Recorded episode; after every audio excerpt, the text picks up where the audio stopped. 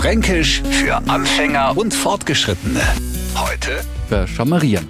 Wie oft haben wir uns auch gemeint, reim halt mal dein Zimmer auf. Noch hat man's halt gemacht, damit die Eltern Rau geben. Und wenn man aufgeräumt hat, so sorgfältig, dass man nichts mehr gefunden hat. Und spätestens dann haben sie wieder unsere Eltern gemeldet. Wo hast ne dein Zeug wieder hier verschammeriert? Dabei waren sie selber auch nicht besser. Ständig haben sie ihre Schlüssel, Geldbeutel oder ihre Brillen verschammeriert. Jetzt ist klar, was mir Franken mit verschammerieren mahne.